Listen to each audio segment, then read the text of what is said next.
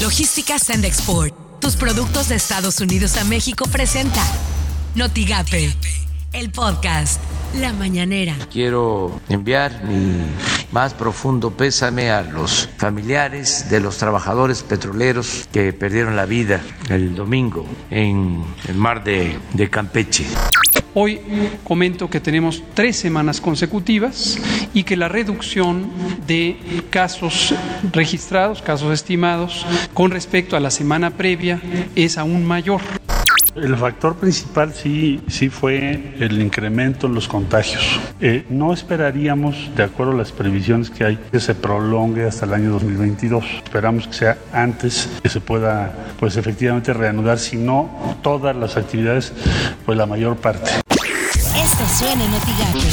Noticias MBS con Luis Cárdenas. Pemex informó que el incendio ocurrido en la plataforma EQA2 el pasado domingo detuvo la producción nada más de 125 pozos y nada más de 40 de 421 mil barriles por día. Es más o menos el 25% de la producción de petróleo en México. Lo peor, estamos hablando ya de personas que perdieron la vida por las mañanas con Ciro Gómez Leiva. El caso de Ricardo Anaya, quien el jueves tendrá que presentarse a una audiencia en el reclusorio norte.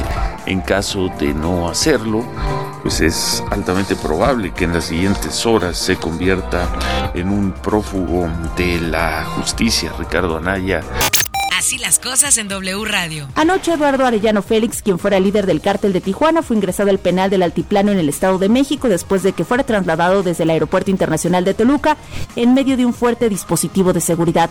Arellano Félix fue deportado por Estados Unidos después de cumplir la mayor parte de su condena de 15 años de prisión en ese país y fue entregado a funcionarios de la Fiscalía General de la República y de la SEDEN en el puente internacional de Matamoros, detenido inmediatamente después por cargos de delincuencia organizada.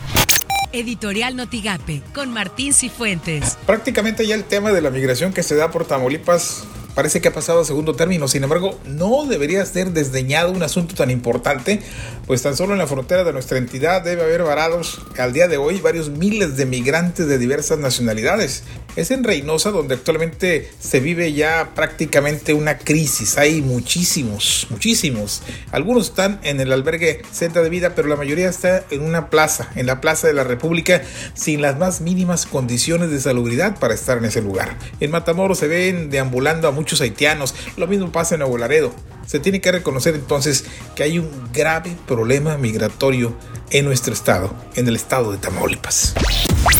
Estas son las portadas del día de hoy. El mañana de Reynosa, Estados Unidos deporta por Matamoros a excapo de Tijuana Eduardo Arellano Félix. Noticias de Tamaulipas, alerta protección civil de más huracanes para Tamaulipas. La verdad de Tamaulipas, playas de Tamaulipas abiertas de nuevo al turismo tras paso de Grace. Reforma denuncian cacería contra opositores. El financiero pega explosión a Pemex en 25% de su producción. El Heraldo de México, FGR lo cita, Anaya se exilia. Notigape se declara Maki lista para el reto del 2022.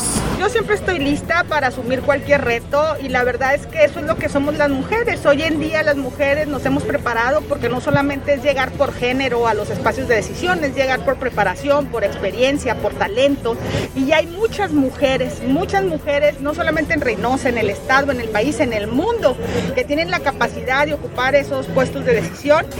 Lo que tienes que saber de Twitter. Arroba Milenio Tam. IMSS en Nuevo Laredo ampliará área COVID por aumento de pacientes. Arroba Forbes-México. El Consejo General del Instituto Nacional Electoral repartió las 200 curules de representación proporcional. Con ello se finalizan los 500 lugares en la Cámara de Diputados. Arroba Telemundo 40. El narcotraficante Eduardo Arellano Félix, ex jefe del cártel de Tijuana, fue deportado a México esta tarde por el puente internacional en Bronzeville. Arroba The Hill.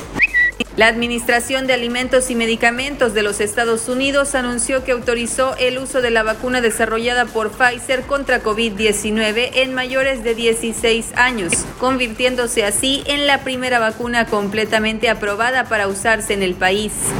Arroba reporte-índigo.